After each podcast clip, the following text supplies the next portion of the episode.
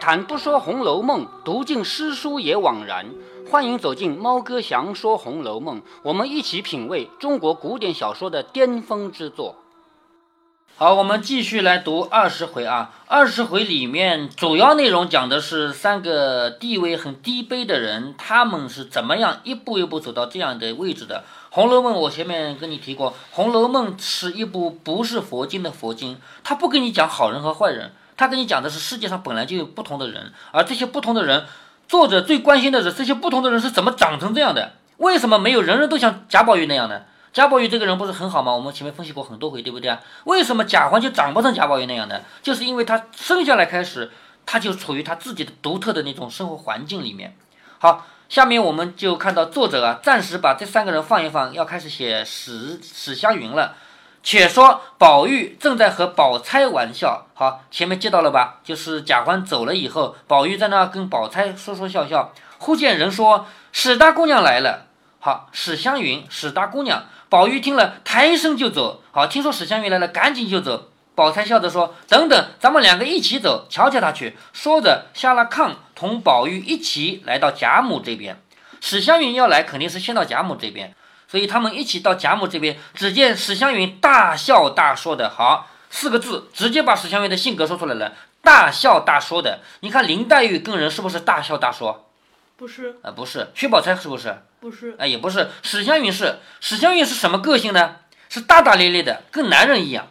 男人就是不顾那么多什么什么以前的规矩啊，女人是笑不能露牙齿的，这些规矩都有，男人无所谓。但是史湘云从头到尾都不这样的，他只你看他就跟男人一样的个性，而且是没那么细心了。后面会提到啊，只 只见史湘云大笑大说的，见他两个来，忙问好师姐，就互相问好，互相见面。正值林黛玉在旁边，就问宝玉在哪里的。好，林黛玉看到贾宝玉来了，就问你在哪里的。宝玉说在宝姐姐家里。你看这个话，林黛玉是什么反应？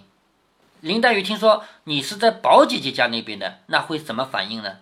呃，不知道，不知道。那林黛玉，我们前面提到过，林黛玉是内心爱着宝玉的，可是在她耳朵里还有一个声音叫金玉良缘，是不是？嗯。贾宝玉和薛宝钗不是有金玉良缘这个故事吗？而且林黛玉因为自己父母双亡，是寄养在贾家的，她一天到晚就缺乏安全感，因为天底下没有人可以替她说话了，爸爸妈妈都不在了，是不是啊？所以林黛玉天生缺乏安全感，而且林黛玉的个性还有一个个性就是心肠很直，有什么说什么的，是不是啊？所以既然贾宝玉是从薛宝钗那边来的，他心中肯定不开心啊，不开心的话就直接表现出来了。于是他冷笑道：“哈，只有两个人会冷笑，一个是晴雯。”一个是林黛玉，是不是啊？林黛玉冷笑道：“我说呢，亏那里绊住了，不然早就飞来了。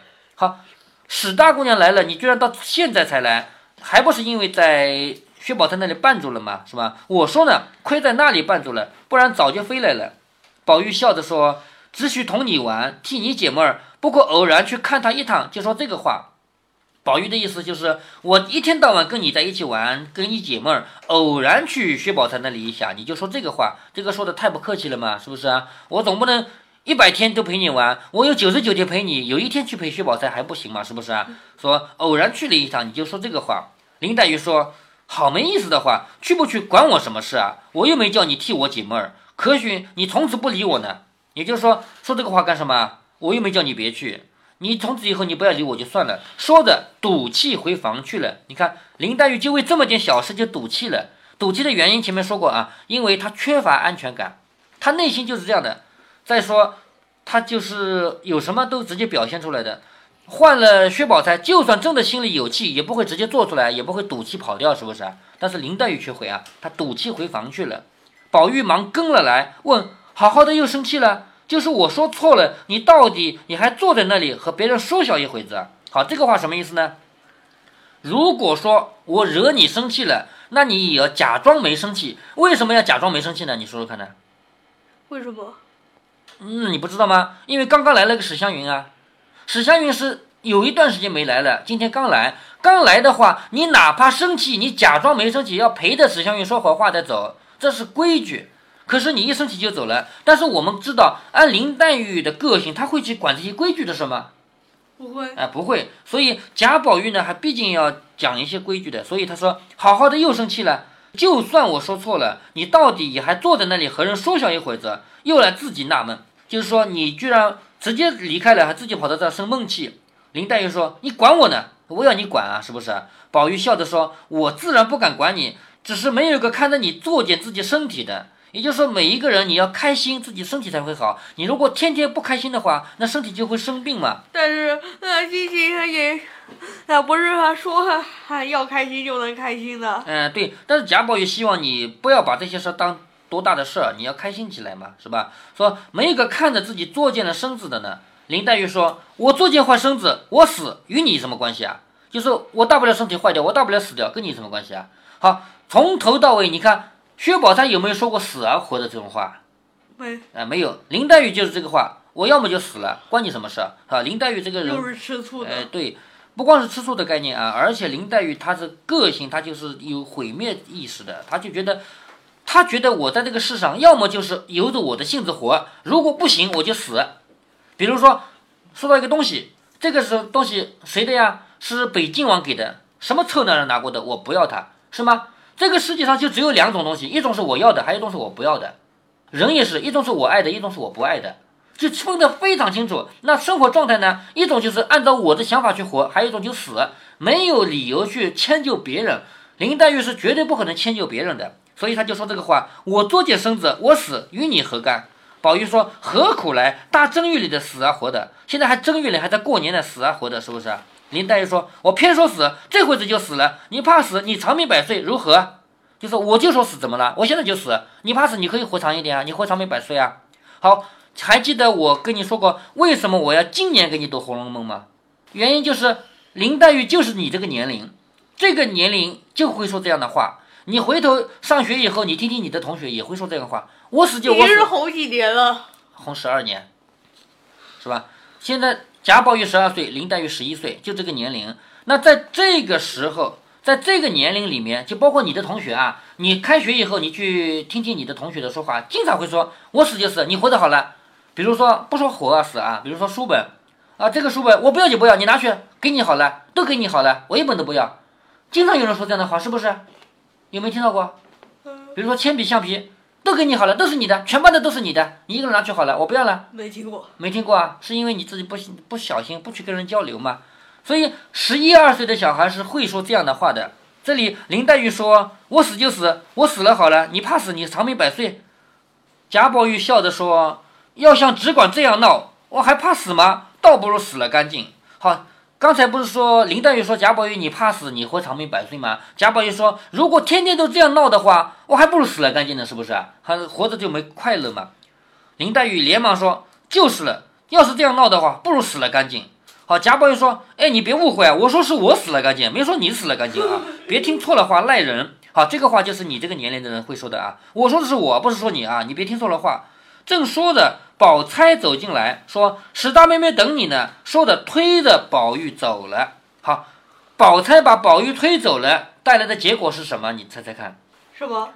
就是林黛玉吃醋吗？对，林黛玉更伤心了。林黛玉本来就在吃醋嘛，是不是？本来就在伤心嘛。两人吵架嘛，一吵架，宝钗跑过来把贾宝玉推走了。那她推走的理由是什么？理由是史大姑娘刚来了，你们两个人不去陪她。客人到了以后，主人是要陪的呀。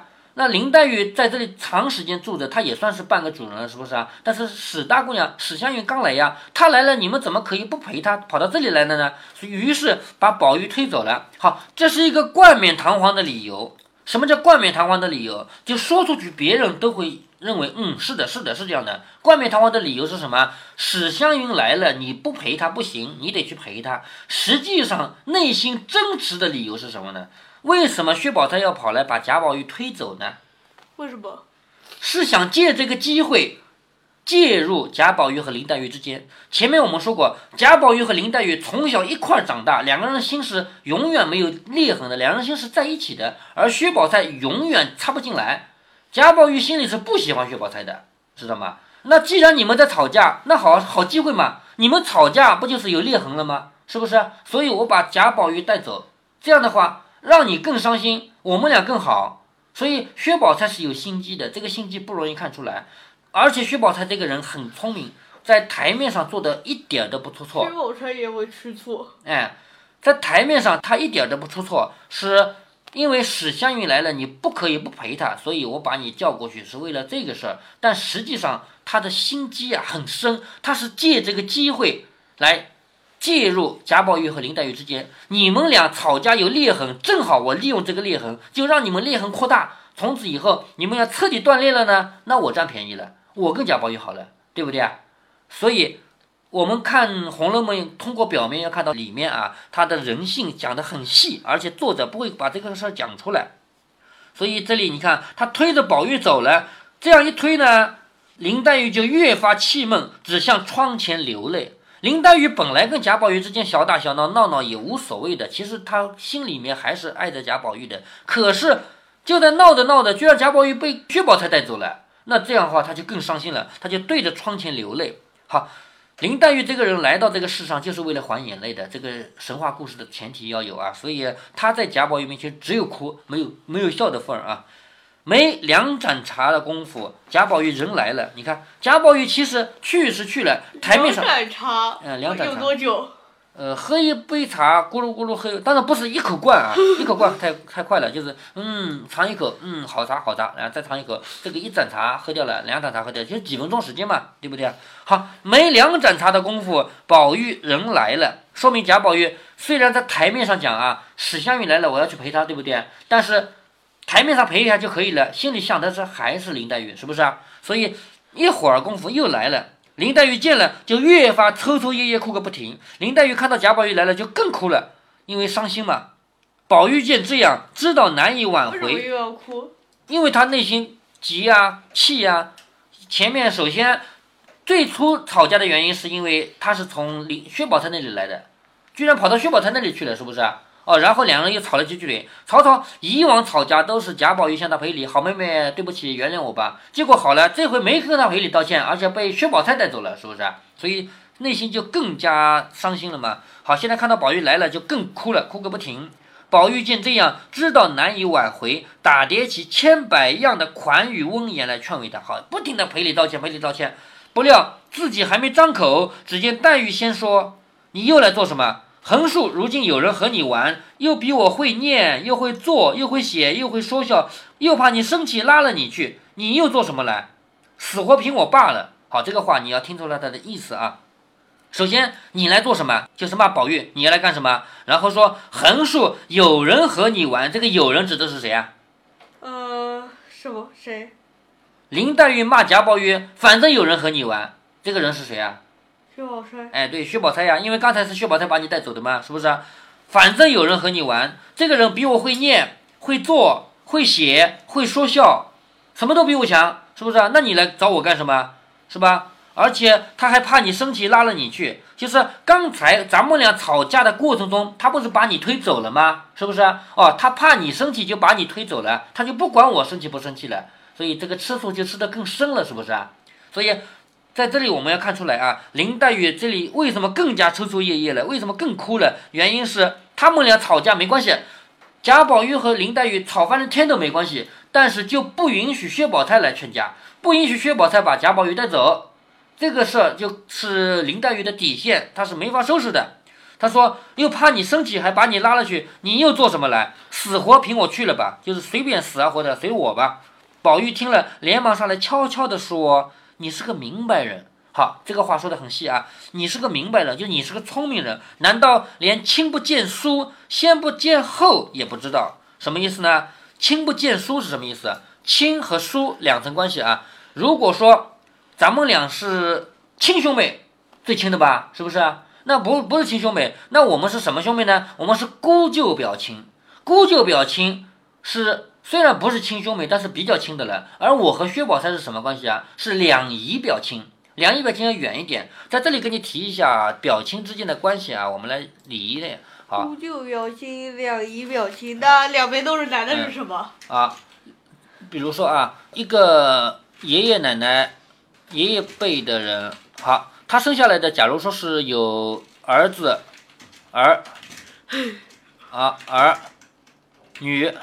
假如他生了，假如这个爷爷辈的人生了四个，两男两女，好吧？那两男两女，假如都生了个儿子，好，这个叫这个叫 A，好，B B C 嗯，C D 好，好，这里面就有很多表情。好，我们再来看啊啊 A B C C 啊 A B C C 是好 A B C D，然后呢，假如每个人真的都是两胎，我们来写啊，小 A、小 B 小 B、小 C 小 C、小 D。好，假如这些都是男的，我们先不讨论女的啊。大 A 小 A 是亲兄弟，是不是？嗯。大 B 小 B 是亲兄弟，大 C 小 C 是亲兄弟，大 D 小 D 是亲兄弟，这个明白的吧？好，人最亲的第一等亲的是亲兄弟，明白吧？亲兄弟这是第一等亲的，第二等亲的呢是什么呢？是 A B。A 不管大 A 小 B 啊，大 A B 小 A 啊这种算什么看 A 呃 B 叫叫堂兄弟。堂兄弟有一个共同点，堂兄弟的特点是什么？同一个姓。你看，因为他的爸爸是兄弟，呃也不一定，如果他他们的妈妈是表兄弟呢？啊，不，我说的是他的他两个爸爸是亲兄弟的情况下啊啊，这种情况下是堂兄弟。你说的那种情况不叫表，不叫堂兄弟啊，就是如果他们的爸爸就是表兄弟了，他们也是表兄弟，明白吗？啊，好，堂兄弟为什么比较亲呢？因为他们的爸爸同姓，他们是共同一个爷爷。因为古代是男权社会，咱们不考虑奶奶那边的关系啊。好，接下来第三等亲的是什么呢？是 A C 和 A D，B C 和 B D，他们关系是什么呢？是姑舅表亲。姑舅表亲，因为姑舅关系，你看啊，这个儿和这个女是兄弟关系吧，所以这个 A 管他叫姑妈，这个理得清吗？嗯，这个 C 管他叫舅舅，理得清吗？理得清。哎，这就这叫姑舅表亲。好，然后第四等关系是两姨表亲。好，这就是 C 和 D，C 和 D 互为两姨表亲，因为 C 管这个叫姨妈，D 管这个叫姨妈，他们两个都是姨妈，两姨表亲。这个关系是最疏远的。好，要理清他们的疏远关系、亲疏关系啊。首先，亲兄弟最亲，这个不用讨论，是不是啊？除了亲兄弟以外，为什么是这样排的呢？就因为古代是男权社会，这个最亲的关系原因是什么？原因两个都是男的传下来的，是不是啊？这两个最远，因为是两个女的传下来的，啊，这个介于中间的是一男一女传下来的，理清了吗？很简单，是吧？好，你现在搞不清的原因是现在都独生子女，而我那个时候这些亲戚都有，我的爸爸就是你爷爷啊，有兄弟姐妹，有男有女，那我的妈妈就是你的奶奶，也有兄弟姐妹，有男有女，所以我既有伯伯、叔叔，还有舅舅，还有姑妈，我全的，所以我既有亲兄弟，你的伯伯不就是我的亲兄弟吗？对不对？既有亲兄弟，又有堂兄弟，堂兄弟就是上个礼拜刚结婚的，是吧？我还有表兄弟，什么都有，而且表兄弟还有两种，一种是姑舅表兄弟，呃，就两个方向的姑舅表兄弟，就是我的姑妈嫁出去了，那个是我的姑舅表兄弟，还有我的妈妈是从舅舅家嫁来的，是不是啊？还有这个方面的姑舅表兄弟，我还有两个不同方向的姑舅表兄弟，这些我都有。两个方向，哎，对呀、两个方向什么意思？因为我爸爸有妹妹呀，所以那是我姑妈家的小孩啊。那我我的妈妈也有哥哥呀，那是我舅舅家的小孩呀，是吧？我越来越理不清了。嗯，那那理不清没关系，我们我们先不理了，反正就是所谓的姑舅表亲是，要不用个图来表示？嗯，用图来表示很简单啊。如果说其中一个关系啊，假如说我是这个，假如说这个是我，这个是我，那我的姑舅表亲就就这两个人是不是啊？对不对？是吗？如果这个是我的话，我的姑舅表亲就这个。那么我是为什么跟他们是姑舅表亲呢？因为我是这个女的下一代，所以我妈妈的兄弟的小孩儿，我妈妈的兄弟的小孩儿是我的姑舅表亲吧？是吧？好，这是一种情况。那另外一种情况，这里也有可能是有一个我呀。如果我是在这个位置上，这我应该把这个我删了吧？对，那这个就是我爸爸的妹妹的小孩，是不是啊？嗯，好，这也是姑舅表亲吧？所以我有两种不同的姑舅表情，原来是这个意嗯，思。是不是啊？好，因为你们现在就是独生子女的一代一代人，你没有兄弟姐妹，幸亏因为我那代人还有兄弟姐妹，所以你现在有哥哥有姐姐，但是你的姐姐是堂姐姐，理得清吗？为什么你的姐姐是堂姐姐？因为呃，我的和爸爸是亲兄弟。哎，爸爸是亲兄弟，爸爸不一定要亲兄弟啊，爸爸如果是堂兄弟也可以啊，就是只要是一个姓的，那堂兄弟嘛，是不是？要是一个姓哎，一的个，姓的就可以，就一个一个爷爷一个祖爷爷，不一定。知道吧？那？如果说呃是因为呃呃夫妻俩和恰好那是同一个姓，那那个那个不能算，就是比如说一个姓贾的娶了老婆也是姓贾的，那那个那个就不能算了啊。就是我们我们不能算这个巧合情况啊。这个同姓指的是正好一个爷爷一个太爷爷传下来的，就顺着男的这一支找到同一个祖宗了，那就是堂兄弟堂姐妹。你跟你的姐姐是堂姐妹，但是你跟你那个哥哥是表兄妹，是不是啊？明白了吧？因为不是顺着男的这一支找上去的。好，我们现在慢慢的理一理啊。贾宝玉在这里跟薛宝钗说：“你怎么连亲不见书你都不懂呢？就是我和你，我们两个人是姑舅表亲。你看啊，是这里的第三等亲戚，第三级别的亲戚叫姑舅表亲，而我和薛宝钗是第四级别的，是两姨表亲。那两姨表亲再怎么好，也好不过咱们两个呀。”是不是贾宝玉是不是在跟林黛玉在说这个道理啊？是吗？说你怎么连这个都弄不清呢？一个叫亲不见书，还有一个叫先不见后。什么叫先不见后啊？我们两个人从小一块长大的，薛宝钗是后来才来的，她来的时间比你短嘛。再怎么好，我们俩还是更亲啊。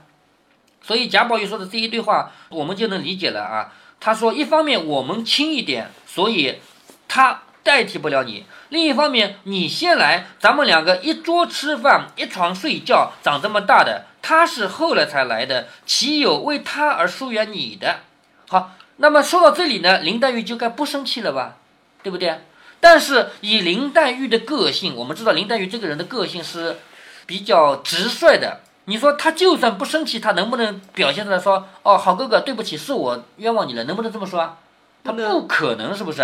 所以你看他说什么？他呸了一下，说：“我难道叫你疏远他吗？我成什么人了？我为的是我的心。好，也就是说，我又没叫你去故意疏远他，是不是啊？你这样说就是意思上我叫你有意疏远他，我为的是我的心，不是为这个啊。”贾宝玉说：“我为的也是我的心，难道你就知道你的心，不知道我的心？”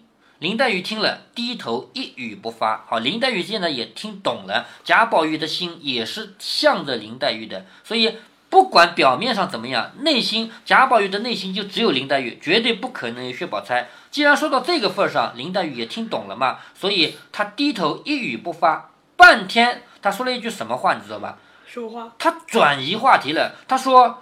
你只怪人家，嗔怪了你。你再不看看你自己怎么怄人难受，就怎么样惹人难受。你看今天天这么冷，你偏偏把把外衣给脱了。他说这个话为什么？呃，这个别人有什么难受？呃，你好好的这么冷的天把外衣脱了，你不是对自己身体不好吗？这样的话我不替你难受吗？那林黛玉为什么要说这个呢？为什么？其实这从心理上讲很简单啊。如果说我明明已经错了。那我就只有承认错误了，对不起啊！可是林黛玉又不可能承认错误，她没法承认错误，是不是啊？那就转移话题啊，从另一个方向来说你啊，你看看，你看看，衣服都不穿穿好，好，这让我想到一个笑话啊，说一个笑话说，做小孩的千万不要跟父母吵架，为什么呢？吵输了挨一顿骂，吵赢了挨一顿打，是不是这个意思啊？说做小孩的跟父母吵架，吵输了就挨一顿骂，吵赢了挨一顿打，你听得懂这个话吗？因为父母不服气，哎，父母不服气啊，你还能吵赢我，那就打一顿嘛，是不是啊？现在林黛玉、贾宝玉在一起，贾宝玉是不能给林黛玉讲道理的。如果贾宝玉讲的道理不成立，那就挨林黛玉一顿骂。可是他现在讲道理讲的好的，成功了，那就林黛玉就换一个战场继续骂他。你看看你衣服都不穿穿好，是不是？所以林黛玉这个人是高傲，相当高傲到这种地步，我们就从这一句话里就要理解出来啊。所以她眼看着自己输了，她换一个战场，说你看看你衣服都没穿得好，说今天这么冷，你把这个外衣都脱了。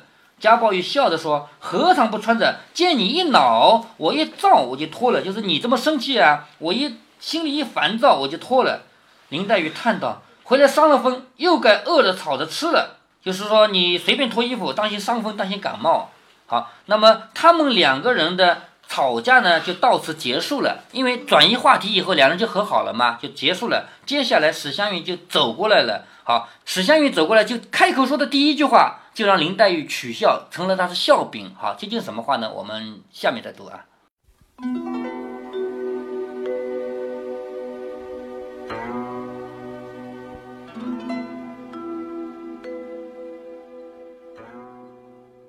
在这一集中，贾宝玉的一席话引出了一个传统知识，那就是什么叫亲兄弟、堂兄弟、表兄弟。表兄弟还能分为姑舅表亲和两姨表亲。这些传统的知识对于现在的孩子们来说，那简直堪比天书；但是对我这一代人来说，也就是个常识。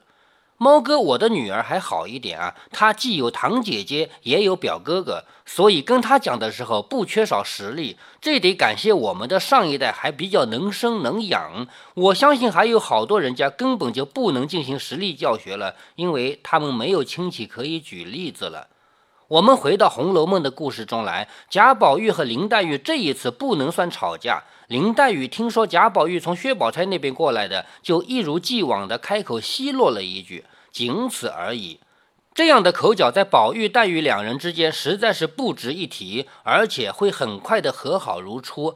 但是这次的事情坏就坏在薛宝钗跑来插一杠子。他这一招明面上是劝宝玉要识大体，实际上是给小火苗浇点油再扇扇风。